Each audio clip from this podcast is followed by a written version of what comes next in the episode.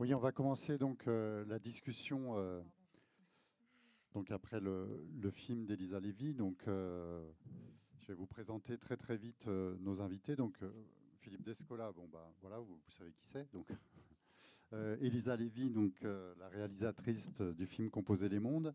Et puis nous ont rejoint Julie et Marika. qui viennent du quartier libre des Lentilières. Pour les gens qui étaient là hier, vous avez vu euh, par rapport à la rencontre sur la cartographie, euh, Mathilde qui a présenté une cartographie de ce, on va dire de cette ZAD pour, raccourcir, donc qui est euh, en milieu urbain euh, à Dijon, et euh, on a trouvé plutôt intéressant de prolonger le film en ayant aussi leur regard. Et puis sur un point euh, très très précis dont on parlera en deuxième partie de la discussion. Voilà. Euh, mais on va, on va tout de suite parler quand même euh, du film, bien entendu. Et moi, j'ai une question, alors vraiment euh, la plus journalistique possible. Quel est le point pour Elisa, ce projet du film, comment il est né? Quel est le, point de départ? Et comment, comment tu as, on va se tutoyer, puis on va pas faire semblant. Et comment, oui, com- comment t'es venue l'idée de faire ce film, ce portrait euh, en pensée de, Philippe euh, Descola? Euh, bah, merci beaucoup, en tout cas, d'être tous là après avoir vu le film. Ben, un, peu comme, j'imagine, tout le monde qui est là, je me posais des questions sur les dysfonctionnements de notre monde, et donc personnellement, et puis j'essayais d'en nourrir mon travail d'artiste. Et donc, dans, ce, dans cette idée-là, je lisais et j'ai- rencontré la pensée de Philippe Descola qui a été euh, un grand soulagement, déjà, personnel, euh, une, source de joie, euh, et puis ensuite une grande source d'inspiration. Voilà. Mais donc dans tout mon travail. Et je me suis dit, mais il faut aussi partager ça, en fait. Cette pensée-là, pouvoir la partager dans un film, rendre euh, de, quelque chose et rendre accessible, en fait, en dehors des livres, euh, fabriquer des inférences avec des images. Et donc j'ai proposé à Philippe, et puis on s'est rencontrés, et c'était aussi simple que ça. Voilà. Ensuite, il y a eu l'aventure du film qui a commencé, qui se fabrique avec le réel, et, et voilà. Et Philippe, est-ce que vous imaginiez un jour qu'un film vous serait consacré? Est-ce que c'est une nouvelle carrière après le Collège de France ou euh, Tu, tu- tu peux me tutoyer aussi. D'accord. Euh, non, c'est- une expérience euh, intéressante parce que je n'ai pas de, de- d'expertise en matière de cinéma. Je suis, j'ai bien d'écrire un gros livre sur les images, mais je suis très mauvais pour faire des images de ce type. Je suis un très mauvais photographe, je dessine un peu. Et puis le cinéma, la fabrication du cinéma, c'est quelque chose, euh, pour, tout en étant un amateur de films, c'est quelque chose de très mystérieux pour moi. Et lorsque Elisa euh, a, proposé euh, ce, projet, je me suis dit que ça pouvait être un médium intéressant, par-delà les cours, les conférences, les ouvrages, etc., ou les interventions publiques, d'essayer de, de- de rendre compte, sinon de ma pensée, mais disons d'un état des choses contemporain que je trouve euh, euh, assez euh, passionnant et qui permet de lutter contre le pessimisme aussi, et dans lequel j'interviens évidemment, mais avec d'autres acteurs humains et non humains, et notamment avec les occupants de la, de la ZAD de Notre-Dame-des-Landes. Et ça, ça m'a paru intéressant. Donc je ne l'ai pas vu du tout comme, un, comme quelque chose de différent d'une sorte de, de- de- d'engagement que j'ai depuis euh, quelques années euh, dans ce domaine et qui a, été répercuté au fond euh, par ce film et, mis en forme et en image. voilà. Elisa, comment on fait pour filmer une pensée, filmer des concepts? Comment on met ça en image, justement? Quand on connaît le, livre de, de Philippe, euh, Par-delà nature et culture, moi je me dis que si je faisais un film là-dessus, j'aurais un blocage euh, à vie, je pense. Euh, ce serait assez paralysant. Donc comment, comment on fait ça? C'est c'est un travail de composition très. Bah, disons que en, en utilisant la, pensée, la voix de Philippe avec comme support en fait pour des images, on peut permettre de, je pense, ouvrir le cerveau d'une façon différente et que les idées, en fait, s'incarnent dans des émotions, en fait, et permettent de, réfléchir au-delà juste du, du, propos, en fait. Je ne sais pas si c'est très, très, très parlant. Je, peux ajouter quelque chose sur le travail d'Elisa j'avais aucune idée de ce que ça allait donner pendant longtemps, parce que en fait, euh, on fait, tu as fait ce que font les, cinéastes, et notamment les cinéastes documentaires, tu as filmé, filmé, filmé, filmé, et j'avais aucune idée de comment toutes ces choses complètement disparates allaient pouvoir s'intégrer. Et puis j'ai regardé un peu le travail de montage que tu faisais dans ton, dans ton studio, Là non plus, je ne comprenais pas très bien comment ça allait donner quelque chose. Et vraiment, le, euh, le, résultat final, c'est aussi un travail de composition. Ça, je trouve admirable. Et j'ai compris ce que c'était que le montage cinématographique, une chose qui était restée un peu mystérieuse pour moi, quand j'ai vu au fil des mois euh, ce travail de, mélange, ces, avancées, ces, pas de côté. Euh, euh, des juxtapositions d'images qui fonctionnaient à un certain moment et puis dont, on, Elisa pensait qu'en fond, non, ça n'allait pas, etc., etc. Donc c'est un travail euh, euh, étonnant, au fond, de, de, mise en, image de, choses extrêmement, encore une fois, disparates. Hein, le, espèce de petite session chez les Hatchoirs, enfin pas chez les Chouards, les qui est une évocation, au fond, d'une expérience ethnographique et puis de, de la... De la de la, de, la stimulation intellectuelle que cette expérience et personnelle et affective que cette euh, expérience ethnographique m'a donné pour euh, penser de façon un peu différente les rapports entre les les, bah, les, les, sociétés et leur, et leur, leur, milieu de vie. Et puis euh, la ZAD qui, de, au, fil, au, fil des, au fil du temps, au fond, a occupé beaucoup plus de place, parce qu'au fond, c'est le, le futur, la ZAD. C'est mm. ça qui est important, c'est ce qu'il fallait montrer. Euh, c'est bizarrement, alors que beaucoup de gens pensent que c'est terminé parce que euh, la, la, euh, au fond, la, lutte contre l'implantation d'aéroports a été victorieuse. C'est maintenant que les choses importantes commencent, parce que toutes les difficultés précisément de cette vie en commun, de, d'intérêts qui sont souvent divergents hein, entre les gens qui préfèrent, au fond,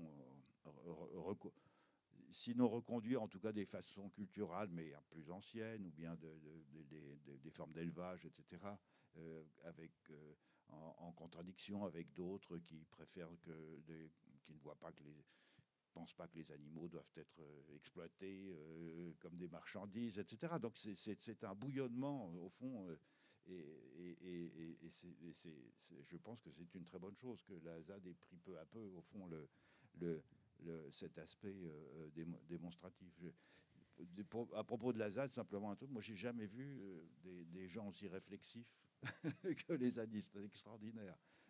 surtout après avoir passé quelques années à faire du terrain en, Amazonie avec une population, les gens qui sont pas du tout réflexifs, mais pas du tout, du tout, ça les intéresse pas du tout de se regarder le, le nombril pour commenter leur vie, etc. Et je dis pas que les gens de la ZAD se regardent le nombril, mais ils s'interrogent constamment sur ce qu'ils font. Hmm. constamment, constamment, constamment, et ça c'est extraordinaire. Donc il n'y a pas besoin de faire d'enquête ethnographique dans la ZAD, puisque au fond... Ils le font eux-mêmes, oui. Ils le font eux-mêmes, oui. Mais c'est vrai que pendant longtemps, euh, quand on cherchait à comment mettre euh, la pensée en, en image, et comment justement incarner ce futur, chercher où était euh, grossièrement la cinquième ou une nouvelle composition du monde, on, a, on a beaucoup réfléchi, on a beaucoup cherché. Et puis en fait, c'était une évidence, c'était là. C'était Lazade, en l'occurrence celle-là, mais il y a d'autres, beaucoup d'autres endroits, euh, mm. euh, qui, qui, soient géographiques ou même des endroits où ça pense. Quoi. Je ne sais pas si vous voulez dire un mot euh, sur le film. Moi, juste, Elisa, je, trouve que la grande qualité du film par rapport à Pensée de Philippe, c'est d'éviter l'écueil d'un espèce d'exotisme, en fait. Mais, mais j'aimerais quand même qu'on s'attarde sur deux, trois séquences du film. Mais si vous avez un, un premier avis si vous voulez parler du film, parce que vous l'avez découvert ce matin, donc à chaud, c'est pas toujours évident, mais. Euh, bah, c'est juste nous, ça nous a beaucoup remué. Euh, fait, on était quand même très émus. Enfin,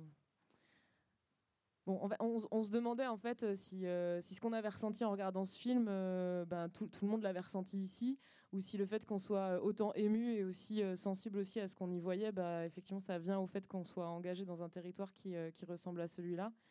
Euh, mais en tout cas, voilà, moi, il y a plein de choses que j'ai trouvées euh, incroyables et qui m'ont beaucoup touché et qui me font réfléchir aussi, qui me sur ce que nous on vit euh, chez nous, quoi. Et, voilà, je pense que c'est émouvant parce que tout ce qui est défendu là, c'est ce c'est la bataille que nous on est en train de mener et qu'on risque de perdre peut-être d'un instant à l'autre. Du coup, ça nous touche beaucoup, quoi. Mais voilà.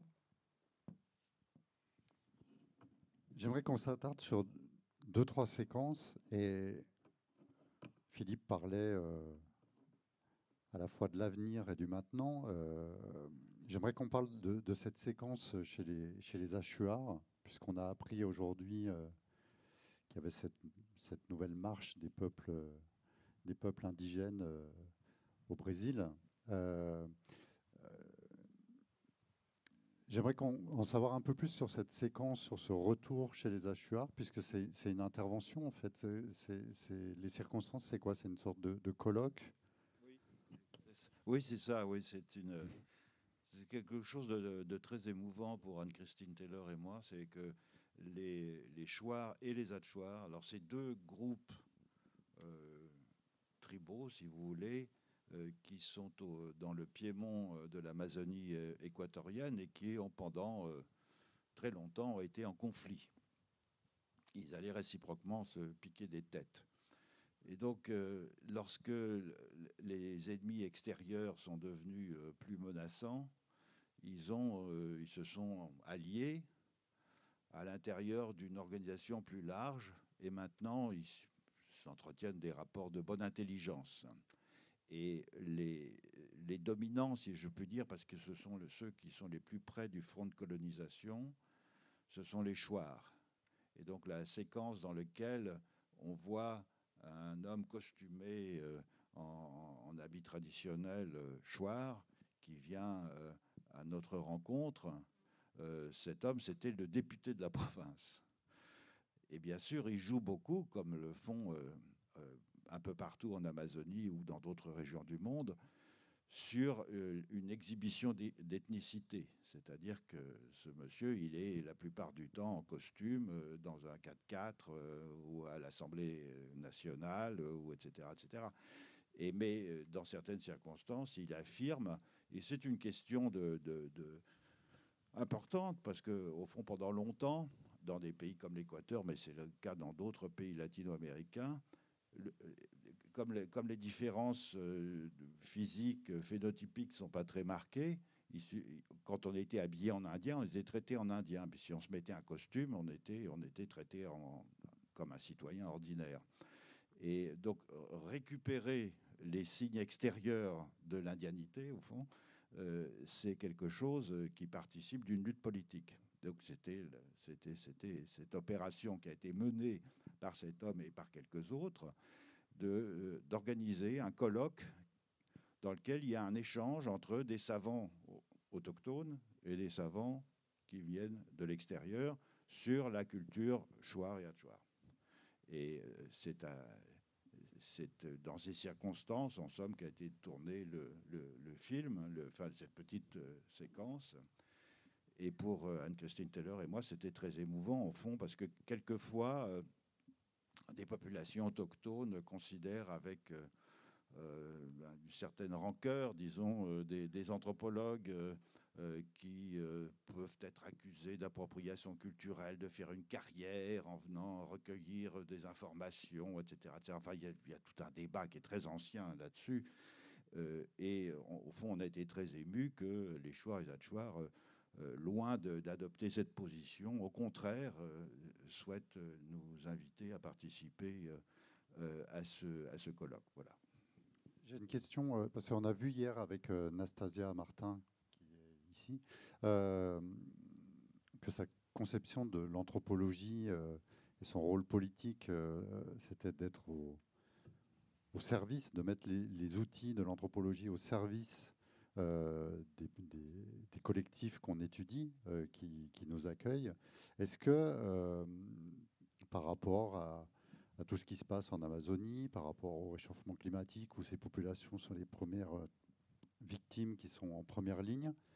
Est-ce que tu dirais que le, quand tu vas comme ça dans un colloque où il y a une espèce de renversement, en fait, puisque c'est tout d'un coup les peuples que tu as étudiés qui t'invitent, est-ce que tu dirais que le rôle de l'anthropologue maintenant par rapport au peuple que tu as étudié est d'être un peu, euh, je ne sais pas si c'est le bon mot, un, porte-parole, en tous les cas de... Euh, voilà, d'être un porte-parole de leurs paroles chez, nous, quoi. Voilà, non, euh, je dirais, je dirais pas ça. les, anthropologues ont été des porte-parole il, il, y a plusieurs décennies, à une époque où très peu de gens circulaient en Amazonie on ne savait pas ce qui s'y passait. Et par conséquent, les quelques missionnaires aussi et les anthropologues étaient des témoins. Et ces témoins revenaient dans le monde industriel pour expliquer ce qui se passait, pour essayer d'analyser les ressorts de l'oppression, de la domination, de l'invasion des terres, etc., etc. Donc à cette époque, ils étaient des porte-parole. C'est plus le cas parce que maintenant, comme on l'a vu dans cette séquence, les Amérindiens sont capables de s'organiser, euh, de parler dans des euh, forums publics euh, aux Nations Unies. J'évoquais tout à l'heure dans ce film la communauté de Sarayaku euh, qui est venu pour la COP 21 pour demander la reconnaissance de son territoire. Donc ils, parlent pour eux-mêmes maintenant. Notre, euh, la, différence maintenant dans notre rôle peut-être, c'est que on est en quelque sorte des, des réactifs. C'est-à-dire que les populations autochtones ont une connaissance évidemment de leur environnement extérieur et elles sont euh, partagé entre la volonté de maintenir euh, des traditions qui quelquefois euh, vont euh, à l'encontre des règles, des lois, des normes des pays où ils vivent, et en même temps de, les, de les adapter. Les ethnologues sont des bons réactifs pour ça, c'est-à-dire en fond, on, peut, on, fait un travail de réflexivité qui est fondé sur notre connaissance du monde et, bien sûr de la population avec lesquelles nous avons euh, euh, vécu, mais aussi du monde de manière plus générale, c'est-à-dire avec d'autres populations autochtones, parce que au fond, le, travail de l'anthropologue, c'est bien sûr d'aller faire du, terrain, c'est d'être un ethnographe, mais c'est aussi de lire beaucoup sur d'autres populations dans le monde. Donc nous avons acquis, au fond, au, fil, des, au fil des, décennies, un savoir sur des manières très très différentes de vivre la condition humaine. Et c'est ce savoir euh, que les, autochtones qu'ils perçoivent maintenant. Ils comprennent au fond. Euh, pendant très longtemps, ils ne comprenaient pas très bien, c'est normal, ce, qu'était le travail anthropologique. Ils nous voyaient un peu comme des collecteurs, comme de même qu'il y a des gens qui viennent, qui depuis longtemps viennent collecter euh, des objets, et donc il y a eu tout le pillage colonial euh, qui aboutit dans nos musées. Ils voyaient un peu les ethnologues comme des collecteurs de cultures immatérielles. Et puis, petit à petit, ils ont compris que c'était différent et que pour mieux comprendre leur position dans le monde contemporain, bien, les ethnologues étaient des alliés.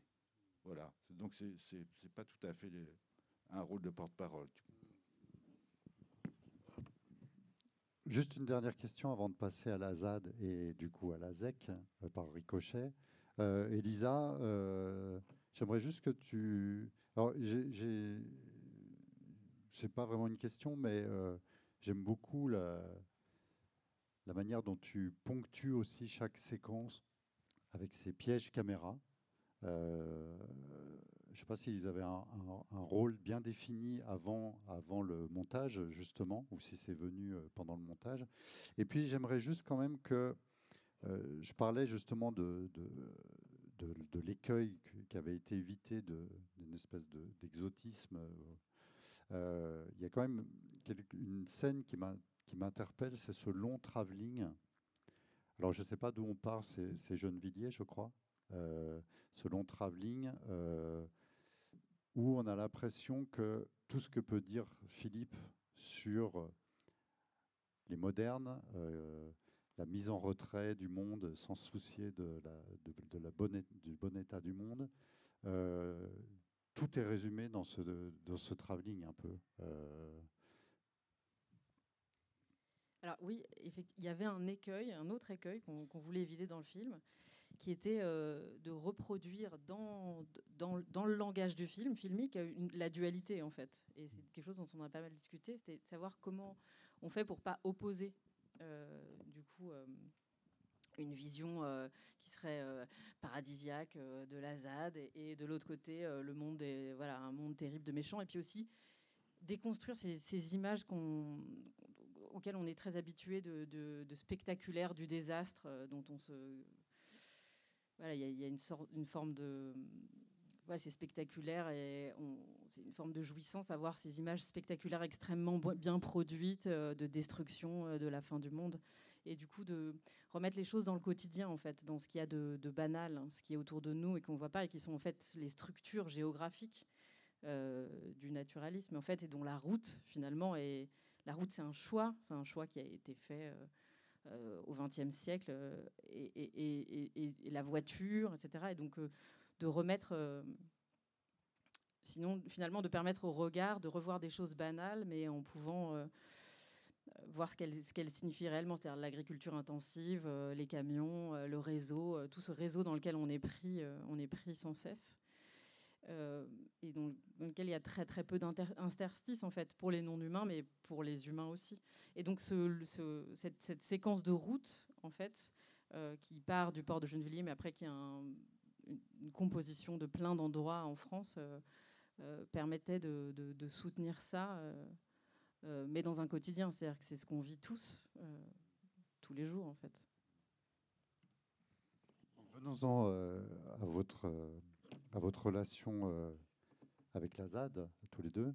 Euh, j'aimerais juste, Philippe, que tu nous dises, euh, c'est des mots que tu emploies dans, dans, le film, pourquoi, ce, pourquoi la ZAD te semble si, si remarquable? Qu'est-ce que ça traduit pour toi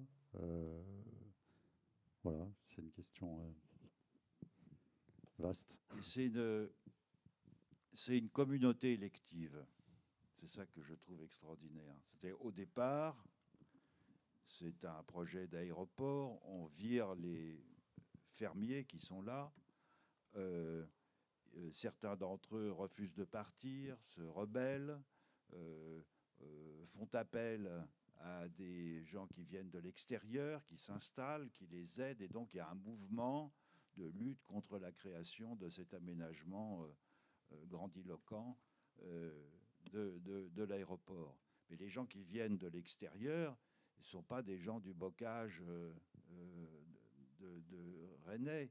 Ce sont pour la plupart pas des gens qui connaissent bien l'agriculture ou l'élevage. Ce sont des ou la, ou la foresterie. Ce sont des ce sont des urbains pour la plupart qui ont fait leur leur classe, si je puis dire, dans des, dans des, dans des, dans des squats urbains, des choses comme ça.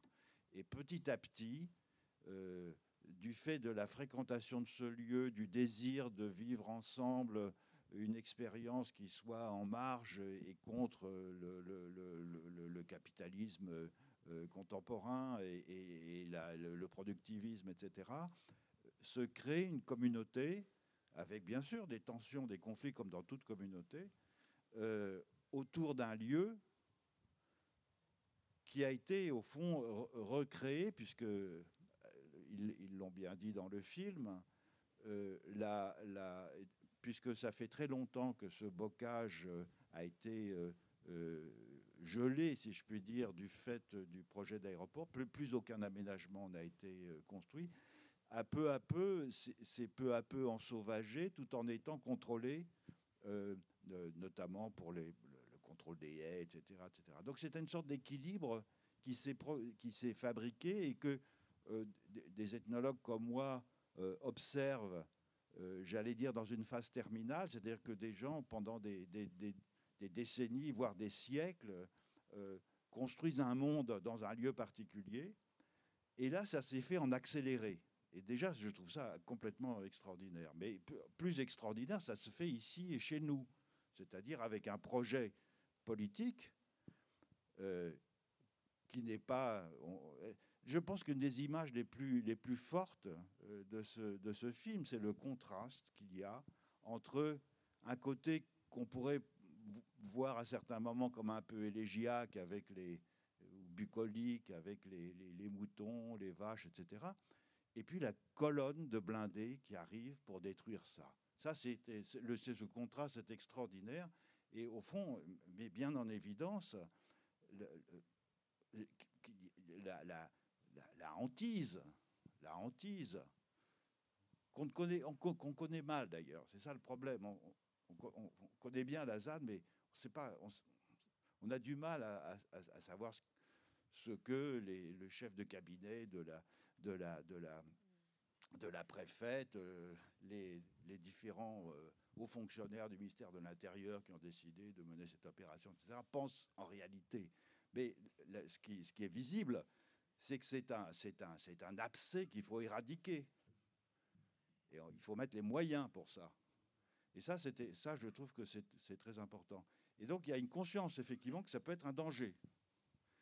Et là, ce danger, pour nous, ben, c'est plutôt euh, une bouée de sauvetage. Voilà.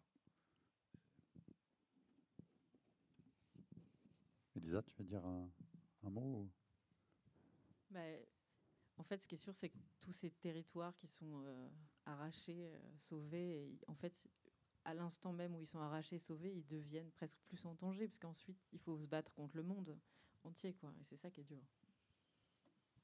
Bah, on parlait de, tu parlais du, dualisme, euh, c'est vrai que un peu dans l'imaginaire, je pense notamment au, livre de, Andreas Malm, Comment saboter un pipeline, qui parle de la ZAD, mais on voit qu'il a, qu'il bon, c'est un peu aussi au cœur de, de son livre, mais qu'il a un rapport à la ZAD, un imaginaire qui est celui euh, de ce que Philippe vient de décrire, c'est-à-dire euh, une lutte et, euh, de mettre les moyens de quelque chose de très frontal, mais sans parler du projet alternatif en fait de, construction en fait de, ce modèle.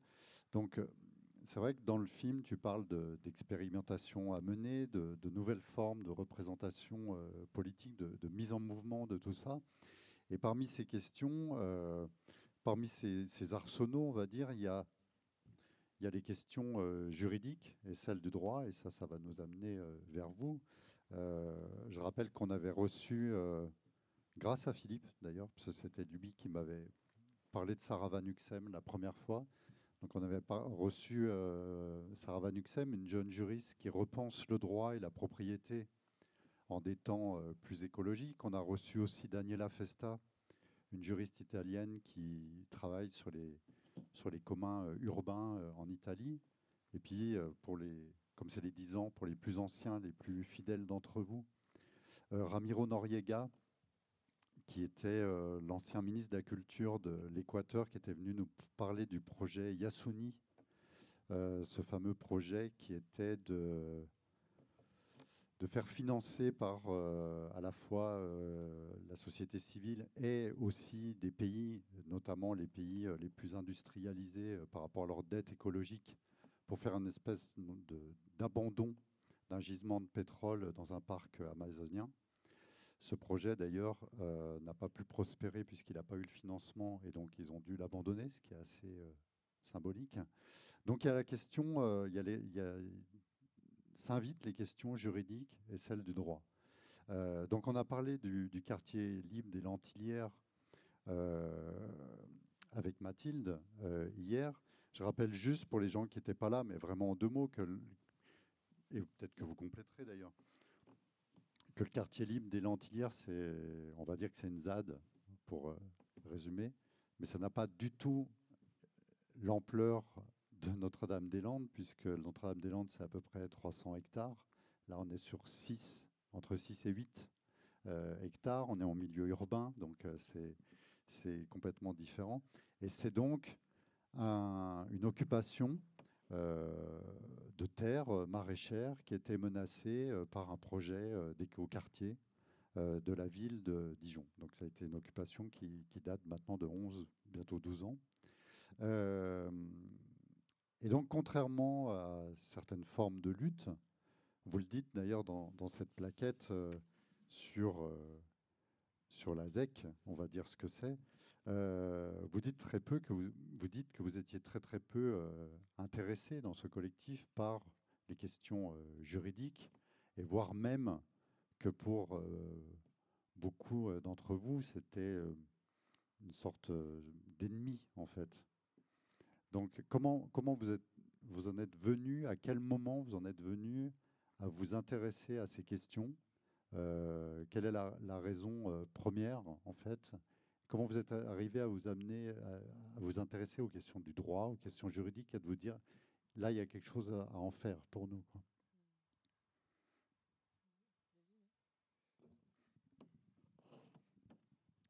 euh, du coup, le, la question juridique, elle arrive après 11 ans d'occupation euh, au Lentière.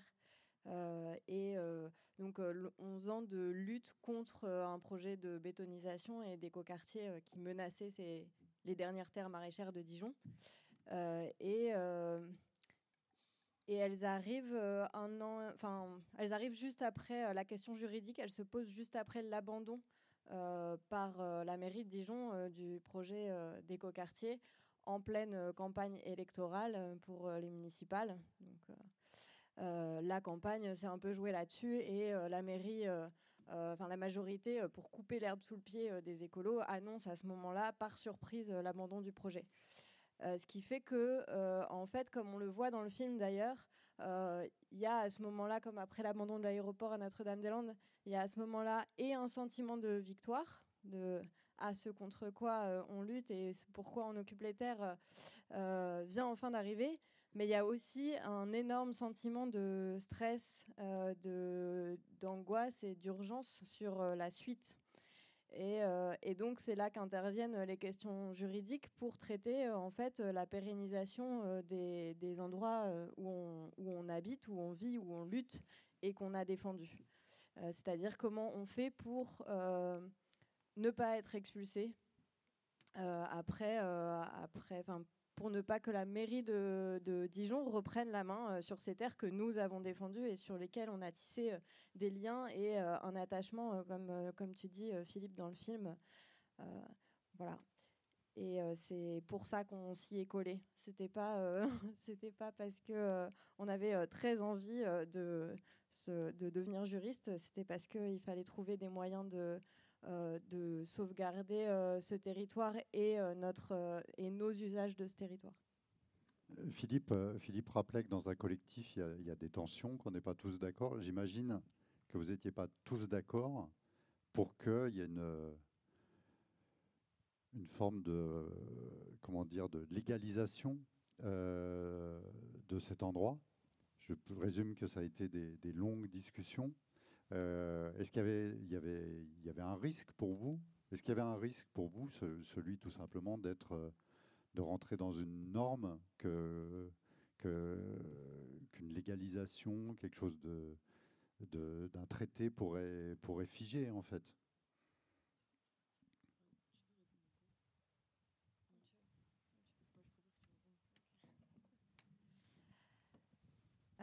Il y a eu, euh, des, très très longues euh, discussions après l'abandon de la phase 2 du projet d'écoquartier. C'était une période où il y avait un énorme sentiment d'urgence.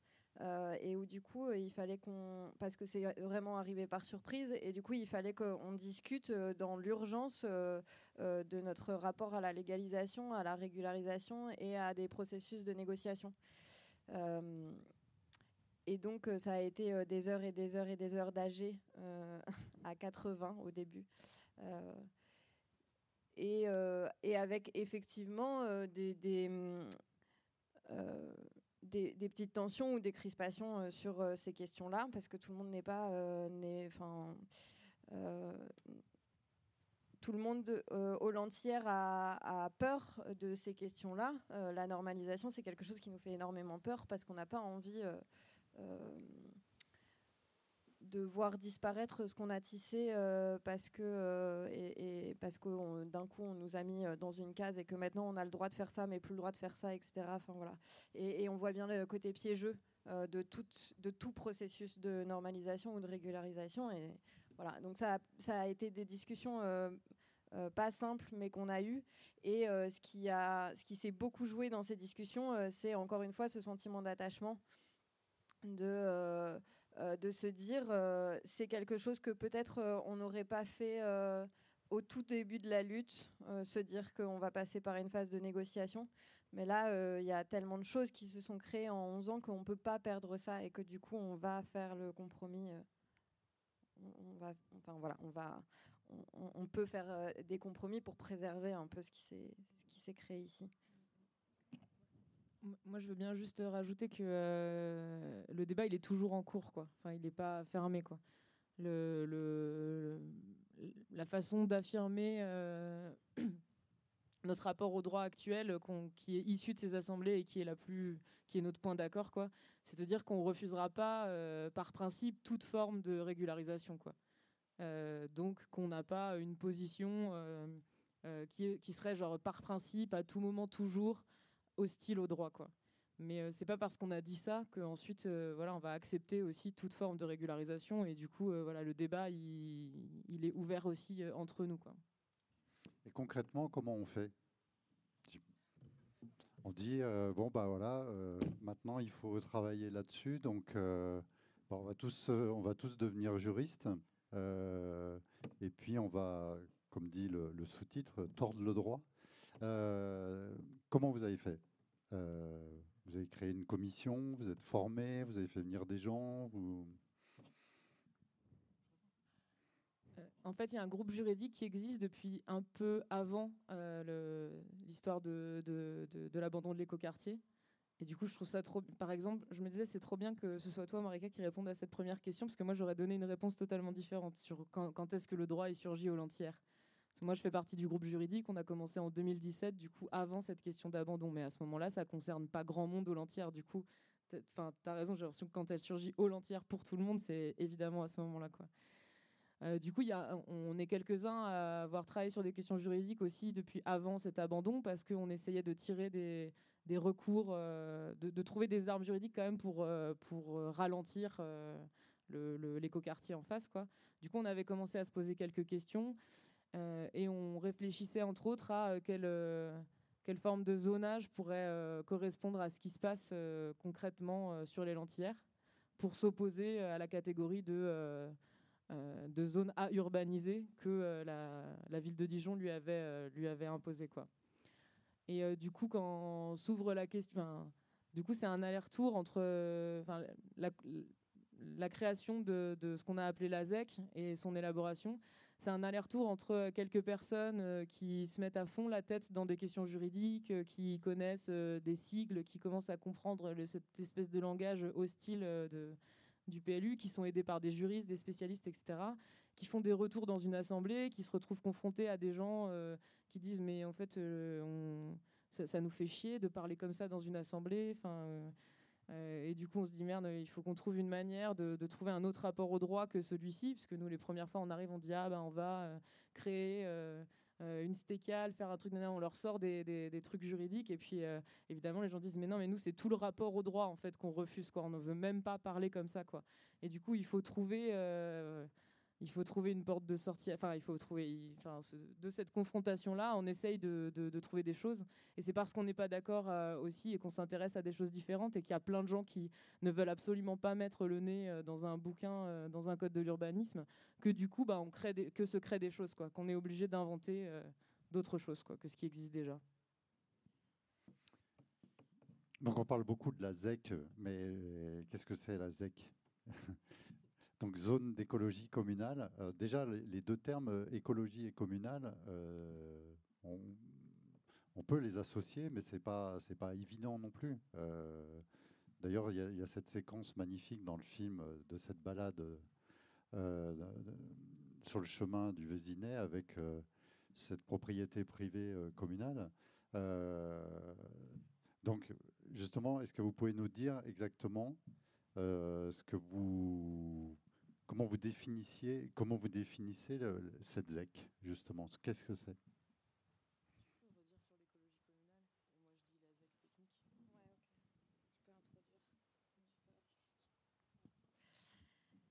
La ZEC, c'est une proposition qui émane du quartier libre des Lentières, donc qui a été discutée et validée par l'AG, euh, parce qu'on fonctionne euh, en autogestion. Donc toutes les décisions se prennent collectivement, et notamment les plus stratégiques comme celle-ci. Donc c'est une proposition de zonage euh, qui pourrait intégrer un, plan local d'urbanisme.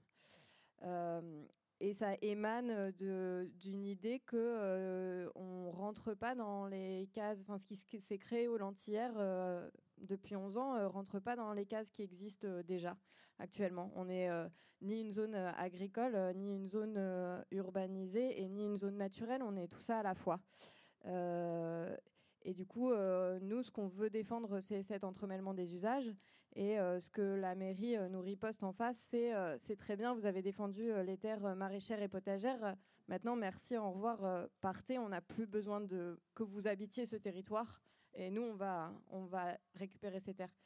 Euh, nous, ce qu'on défend et ce qui est un peu dit aussi euh, dans ton film, c'est euh, c'est le fait que dans ce territoire, il y ait en même temps des habitants, en même temps des jardiniers, jardinières, en même temps des promeneurs, promeneuses, en même temps des zones de friche qui permettent à des non-humains d'habiter ce, territoire aussi.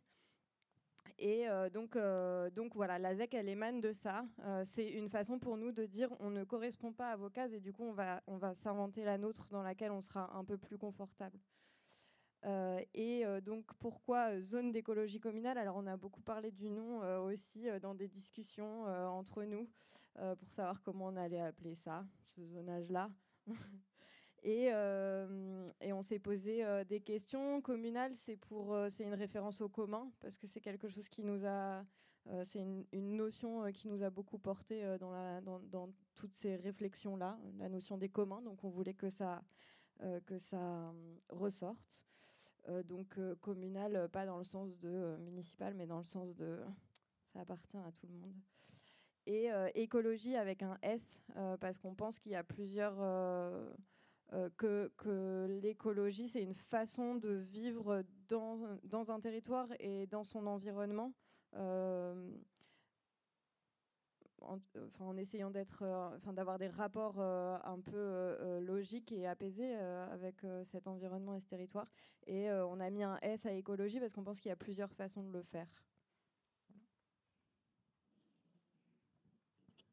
la traduction du coup juridique de, ça, euh, c'est d'essayer de créer une zone effectivement dans laquelle il y aurait ces différents euh, usages possibles, ce qui n'existe pas pour l'instant. Euh, il y a quelqu'un qui le dit dans le film très clairement tout à l'heure. Quoi. Pour l'instant, il y a les zones naturelles, les zones agricoles, les zones urbaines. Quoi. Du coup, nous, on veut créer une zone qui permette voilà, que tout ça, ça, cohabite. Et en fait, pour nous, la seule possibilité pour que tout ça cohabite, de tout ça cohabite et aussi les, enfin, c'est ce que tu dis quoi, c'est le S de écologie, c'est qu'il y a plein de manières en fait que tout ça puisse cohabiter. Euh, du coup, on pense que ça peut pas être réglementé par un texte de loi extérieur qui viendrait venir dire aux habitants d'un territoire comment ils doivent imaginer euh, le, leur propre rapport avec ce qui les entoure quoi. Et du coup, la partie, enfin le communal pour nous, euh, il vient du fait que c'est les usagers qui doivent décider ce qu'ils veulent faire. Et du coup, dans cette zone, euh, les décisions d'usage sont prises par une assemblée euh, d'usagers. Voilà, c'est un peu le.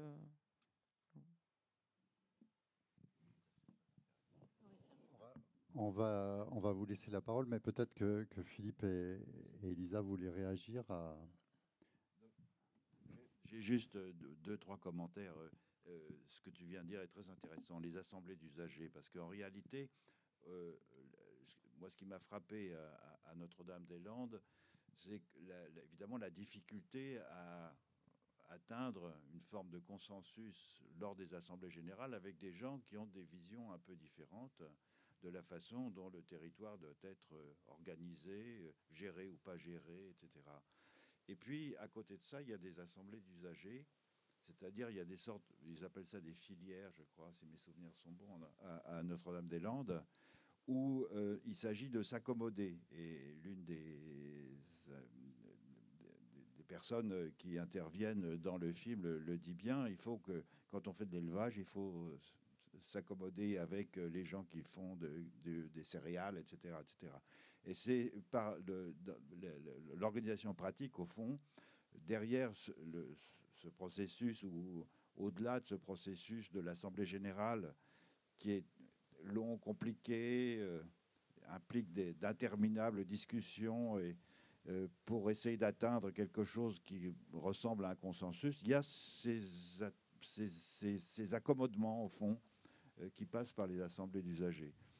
Deuxième, deuxième remarque, c'est sur le droit. Moi, quand j'étais jeune, on m'avait appris que le droit, c'était les, au fond, c'était la, la, forme pacifique de la domination de la bourgeoisie. Euh, et puis je me suis rendu compte que c'était plus compliqué que ça, et notamment euh, euh, grâce à des juristes comme Sarah, Sarah Van Uxem, qui montrent au fond la plasticité du droit. Le droit permet de faire énormément de choses et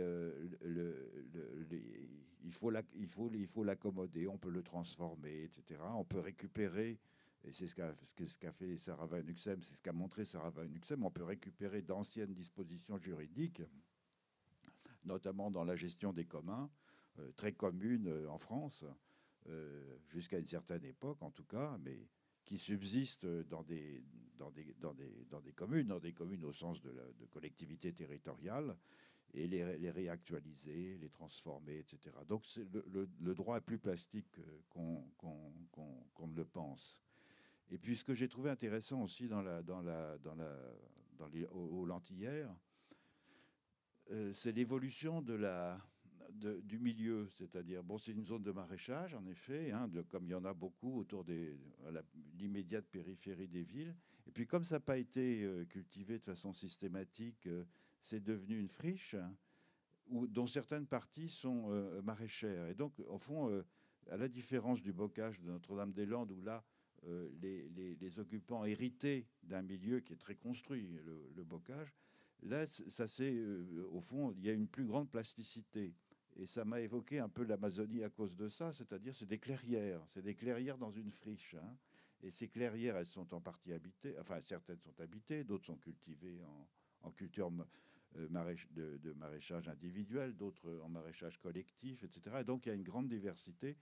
Et, cette zone, elle est très intéressante parce que euh, par, rapport à Notre-Dame-des-Landes, qui est un peu, il y a un côté mythique dans Notre-Dame-des-Landes, c'est un, mais en même temps c'est un peu éloigné des, villes, même si la, la ZAD de Notre-Dame-des-Landes est inscrite à l'intérieur d'un réseau, euh, y compris avec les, communautés voisines, avec, avec Rennes, etc. Euh, là, euh, ça porte l'espoir, au fond, au cœur même d'un territoire urbain, de façon différente de vivre et de produire, ou de produire ou de, s'accommoder au fond euh, avec euh, des, des, plantes et des animaux. Et ça, c'est ça, c'est remarquable parce que des zones de maraîchage de ce type-là, il y en a beaucoup, beaucoup, beaucoup, euh, et, avec des conflits du même ordre que celui qui a donné naissance à, aux lentillères, c'est-à-dire avec cette idée qu'on on a de la verdure là, on va faire un écoquartier. C'est vraiment profondément insultant, je trouve, euh, comme, euh, comme, comme attitude. Hein. De, de, de, transformer quelque chose qui existe déjà, où des gens, des petits producteurs, essayent au départ bah, de faire du maraîchage, etc. Puis ensuite d'accaparer ça pour en faire un, un, paradis de luxe pour les riches, au fond, parce que c'est ça, hein, un écoquartier, pour les, ou pour les gens aisés en tout cas. Donc c'est plein d'enseignements aussi. Euh, les ouais, et, je rajouterais que nous, il ne faut pas qu'on fasse la même chose. Et que ça, c'est très compliqué. C'est-à-dire que euh, les, les, les, friches urbaines, et c'est peut-être euh, voilà, peut-être particulièrement vrai des friches urbaines, c'est les espaces de marginalité qui sont laissés dans la ville et et qui sont les premières personnes qui découvrent ces endroits, qui les habitent, etc. C'est aussi les gens qui peuvent pas vivre ailleurs que dans, euh, ces espaces parce qu'ils n'ont pas euh, euh, les papiers, la, tête, le, le, bagage, le, langage, etc. pour vivre ailleurs, quoi. Et du coup, c'est aussi, enfin, nous, j'ai l'impression qu'on qu'on essaye de prêter attention à ce que les lentières, ça reste aussi une zone d'accueil voilà, pour les personnes qui ne peuvent pas vivre ailleurs, en fait, en ville. Et, et, du coup, il y a, y a, la menace de la normalisation, c'est ça aussi, quoi. C'est-à-dire que nous, on est, l'enjeu qui est face à nous, c'est ça, quoi. C'est de faire de cet endroit euh, quelque chose qui soit euh, accueillant dans sa composition, mais pas seulement, euh, comme on disait tout à l'heure, dans la composition entre les hommes, la nature et, et l'agriculture, quoi, comme si c'était, enfin, dans ces trois fonctions, quoi mais il faut aussi qu'on commence par composer et écouter voilà toutes les différentes personnes quoi qui sont sur ces endroits quoi. Et du coup quand tu dis ah au début je pensais que le droit c'était voilà la pacification bourgeoise des, des, rapports. effectivement, nous aussi, on s'est dit en entendant Sarah Van Uxem qu'en fait c'était beaucoup plus souple que ça, c'était beaucoup plus multiple, etc. Mais ça a aussi ses limites. Quand on arrive dans une assemblée, déjà chez nous, tout le monde ne vient pas en assemblée.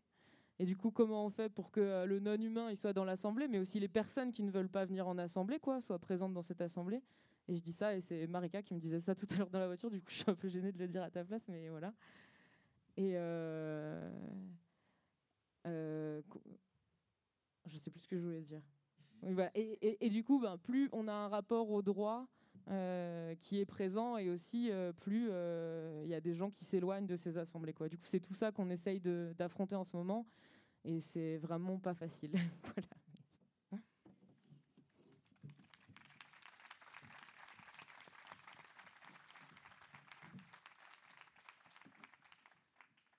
Moi, j'avais juste une, question. En fait, je me demandais comment euh, comment c'est reçu euh, la ZEC euh, quand vous allez porter le projet au PLU.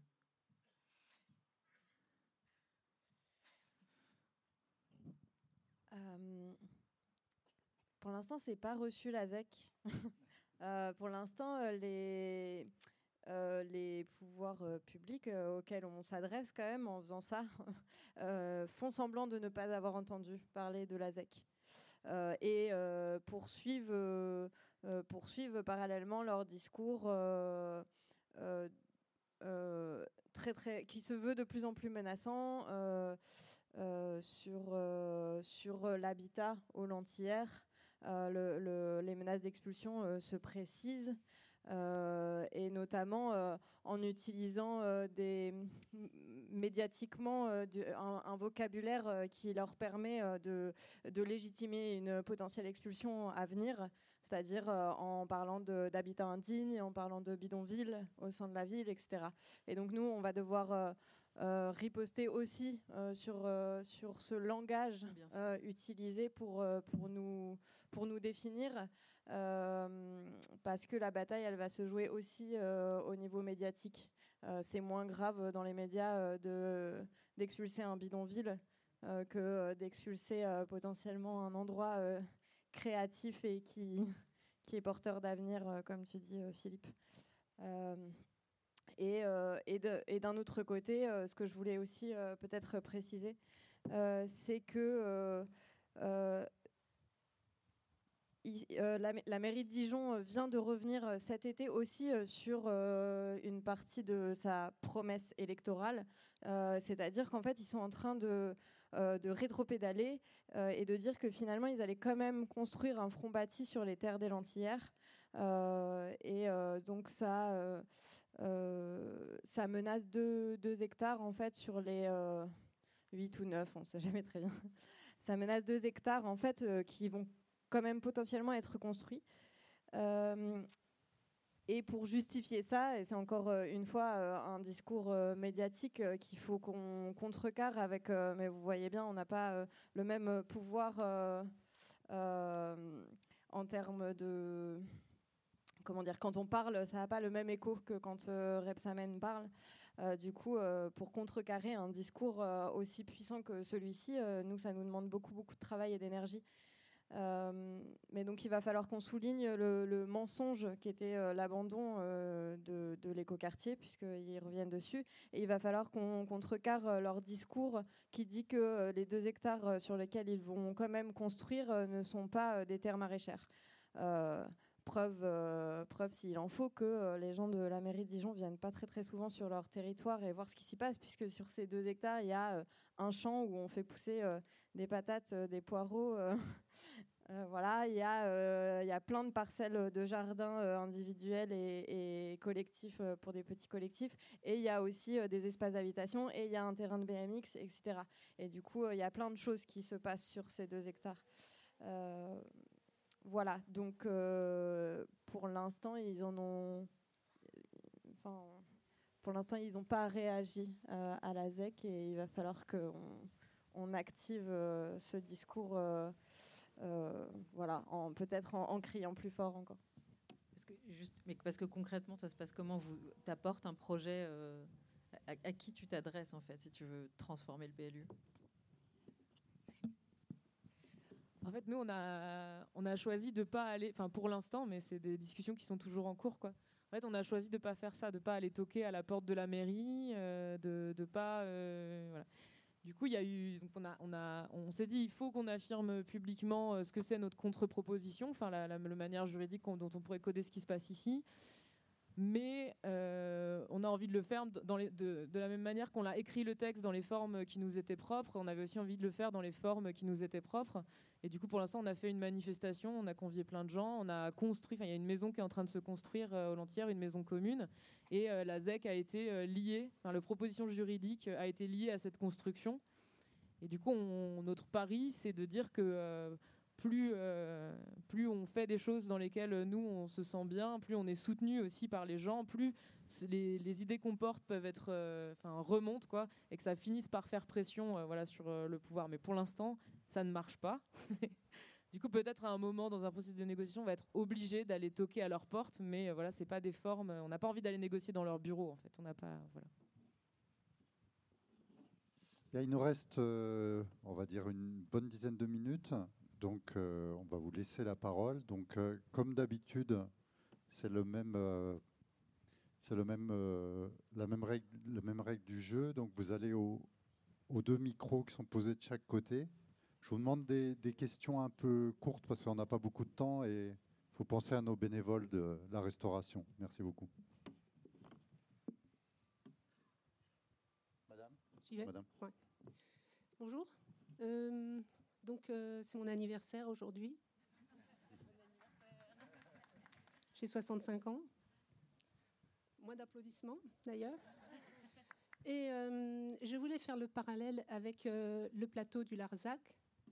Donc, j'y étais.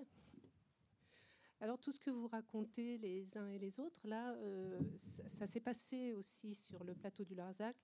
Pour les plus jeunes, c'était une lutte euh, euh, contre euh, l'extension d'un camp militaire. Donc collectivement, on a racheté les terres, on est allé sur le plateau occupé, un hameau. bon, vous avez l'air de connaître, c'est parfait. Donc ça me fait vraiment chaud au cœur de voir que... Mais bon, cette année, c'est les 50 ans du Larzac. Donc, continuez votre, vos luttes ça marche, ça peut marcher. Et en même temps, je me dis que notre génération, on a dû louper un truc quand on voit euh, le monde qu'on laisse à nos petits-enfants. Donc, Monsieur Descola, je voudrais que vous m'aidiez, enfin pas que vous m'aidiez, mais que vous m'expliquiez pourquoi eux, ils vont réussir à transformer le monde. Moi, je veux pas que vous nous expliquiez comment on va échouer, en tout cas. J'ai l'impression qu'il y a un peu de scepticisme dans votre question, mais je crois que le, le, Larzac, je suis euh, un peu plus âgé que vous, donc je sais ce que c'est que le Larzac aussi. Euh, à la différence du mouvement des ZAD, euh, ça c'est, il y en a eu d'autres bien sûr, mais ça, s'est beaucoup concentré sur le Larzac. Et puis il n'y a pas eu, au fond, la, lutte contre le projet d'extension du camp militaire a, prédominer sur un, projet collectif peut-être. Et c'est ça la différence avec les ZAD. Alors bien sûr, il y a des gens qui sont restés, euh, qui se sont intégrés aux populations locales, etc. Mais sans, euh, et c'est peut-être ce qui va se passer pour certaines des ZAD, c'est difficile de le prévoir, mais j'ai l'impression que c'est d'une nature différente. et que le projet politique derrière est plus enthousiaste, mais il y a eu les mêmes affrontements aussi avec la police, etc. Et ça, et ça a forgé toute une génération. Puis c'est rien passé entre les deux, c'est-à-dire entre votre génération, la mienne qui sont à peu près les mêmes, et puis cette génération des ZAD, il y a eu un, petit effondrement, disons. Alors l'urgence climatique rend plus sensible à ces, projets peut-être, mais euh, les, les, dépassent euh, au fond le, le, c'est pas une lutte contre euh, ou une réforme de, de l'urgence climatique parce que le, réchauffement global bien sûr il nous menace tous mais les ZAD proposent un modèle de vie alternatif et ce, ce que l'on essaye de nous faire passer comme la, ce qu'on appelle maintenant la transition écologique c'est tout simplement le more of the same, euh, la même chose, mais euh, avec des quelques précautions euh, supplémentaires. Alors que précisément la, radicalité du projet des ZAD tourne, bien sûr, elle accompagne ces questions-là, mais elle va beaucoup plus loin.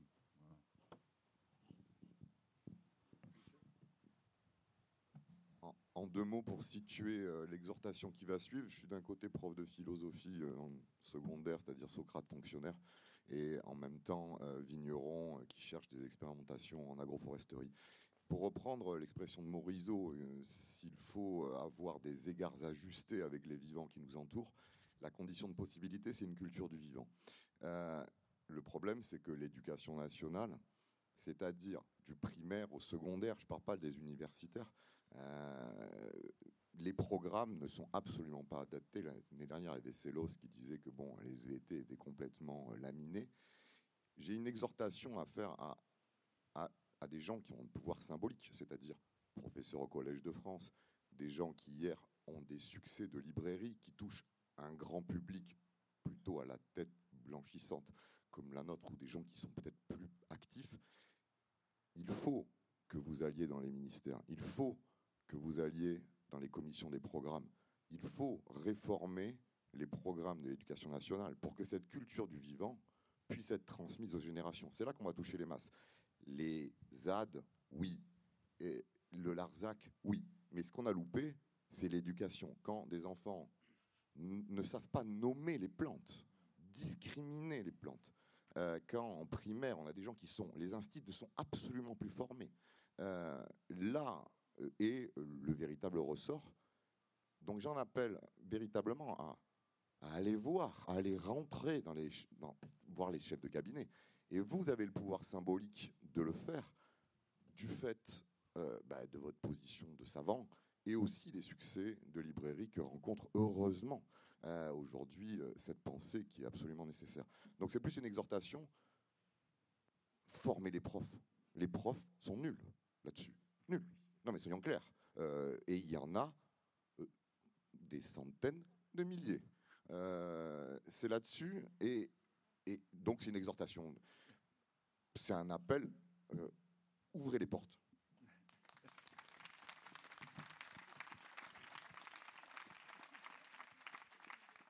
Je suis bien, bien entendu tout à fait d'accord avec vous. je, ne cesse de lutter, mais c'est encore plus difficile que de se battre avec Rebsamen, je dois dire. C'est parce que au fond, vous l'avez souligné, c'est une question euh, de formation euh, des profs aussi, c'est-à-dire les, les, euh, ce qu'on appelait jadis les sciences naturelles, où l'éducation au vivant a été remplacée par, au fond, de la, biologie un peu vulgarisée. Et j'en vois un symptôme à une autre échelle dans la difficulté qu'il y a en France à euh, euh, développer des recherches en écologie scientifique. Euh, c'est une toute petite partie de la recherche en biologie en général et qui est au fond mis, de côté par la, biologie moléculaire. Et donc l'étude des interactions entre les êtres vivants, qui devrait être une discipline de base de l'enseignement dans le secondaire en tout cas, euh, n'est pas enseignée. Donc il y a deux sciences de la complexité. Je vais plaider pour ma paroisse, c'est l'anthropologie et euh, l'écologie scientifique. Et ces deux sciences ne sont pas enseignées dans ce... J'en ai, parlé à cinq ministres successifs. Ça ne rentre pas. Il y a des, blocages. Donc tout ce qu'on peut faire, c'est de passer à la marche par des associations, par des, au fond des formes d'éducation au vivant. Mais dans l'éducation nationale, c'est terriblement difficile.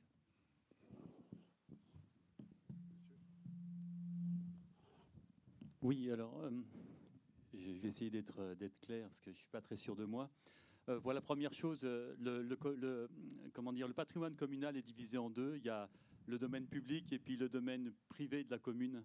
Et quand euh, le domaine public il est inaliénable, euh, c'est la route, etc. Et le domaine privé de la commune, en fait, il est utilisable, il est mis à disposition des habitants, mais il est souple dans son utilisation. Il peut être prêté, loué, vendu, aménagé d'une certaine manière. Ce qui, ce qui explique, M. Lescola, sans doute euh, la, dénomination du chemin sur lequel vous avez pris. La question que je me pose, c'est, vous parlez de Dijon. Dijon, c'est une communauté d'agglomération, enfin, ou une communauté urbaine. Il y a donc forcément un schéma de cohérence territoriale, un SCOT. Et à l'intérieur de ce SCOT, il y a souvent des possibilités qui sont plus importantes que celles du PLU. Et peut-être que là, vous allez pouvoir trouver, enfin, et je vais vous interroger là-dessus, est-ce que vous êtes allé voir les, les, autres, les maires ou les autres conseils municipaux des autres communes de la communauté urbaine de Dijon? Parce que eux ont affaire au SCOT, ont affaire au plan local d'urbanisme intercommunal, et donc vont avoir aussi leur mot à dire sur cet aménagement. Donc vous n'allez peut-être plus être tout seul, surtout que vous allez pouvoir peut-être avoir des rencontres, et là je vous interroge aussi, avez-vous rencontré des personnes de Terre de Liens, par exemple, ou de la Confédération paysanne, qui peuvent aussi peut-être vous aider dans l'élaboration de votre projet et comme vous le disiez, le droit, il est plastique, et vous savez que le droit est toujours en retard sur les pratiques humaines. Donc peut-être que vous allez réussir par justement des mouvements euh, qui vont venir autour de Repsamen et de la commune de Dijon à faire pression et à obtenir gain de cause.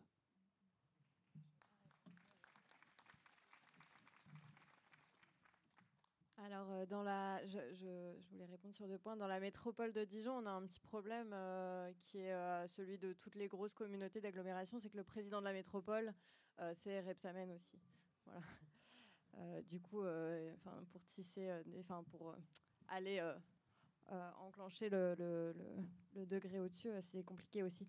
Et sur les alliances qu'on pourrait créer, on, on, y travaille et notamment c'est assez drôle que vous disiez ça parce qu'on était, on était à la ZAD justement il y a, il y a deux jours. Euh, dans, euh, dans, des rencontres qui s'appellent Reprise de terre, euh, auxquelles, auxquelles on, a participé comme plein d'autres lieux en lutte, et qui se voulaient être des rencontres où justement on tissait des alliances entre euh, entre euh, des lieux en lutte, euh, le monde paysan et, potentiellement des associations ou des organismes qui, pourraient nous épauler et nous soutenir. Enfin voilà, il y avait Terre de Liens, il y avait la Confédération paysanne, etc. C'était des rencontres qui étaient conflictuelles sur certains aspects. en, vrai, quand il y a Morisot et un paysan qui discutent ensemble, c'est tendu des fois. Euh, mais euh, voilà, le but, c'était d'amorcer euh, ces réflexions-là pour qu'on voit comment on peut voilà, créer des alliances. Et nous, il faut qu'on se pose notre, cette question aussi collectivement de avec qui on veut s'allier et avec qui on ne veut pas s'allier. Et c'est très très important qu'on le fasse et qu'on le fasse très régulièrement et assez souvent. Et notamment, on se disait aussi tout à l'heure dans la voiture, c'est plein de trucs, que avec ce qu'on a créé, on ne s'en était pas rendu compte, mais avec la ZEC, on a aussi euh, euh, créé un outil euh, qui nous donnait à certains égards une sorte de pouvoir. Enfin, on est invité à des endroits où on n'était pas invité. De la reconnaissance, en tout cas. Quoi. Tout d'un coup, des gens qui s'en foutaient un peu de ce qui se passe s'intéressent à nous parce qu'on a créé un texte juridique. Quoi. Voilà et que du coup, euh, il faut qu'on se pose la question de voilà, qu'est-ce qu'on fait de ça et comment on en parle et où est-ce qu'on en parle et avec qui et comment et voilà. Et euh, c'est des questions que, enfin voilà, que, en tout cas, on n'avait peut-être pas l'habitude de se poser à cette échelle-là jusqu'à présent. Merci beaucoup. Merci, merci tous les quatre pour cette, euh, cette discussion. Merci Elisa pour ce film.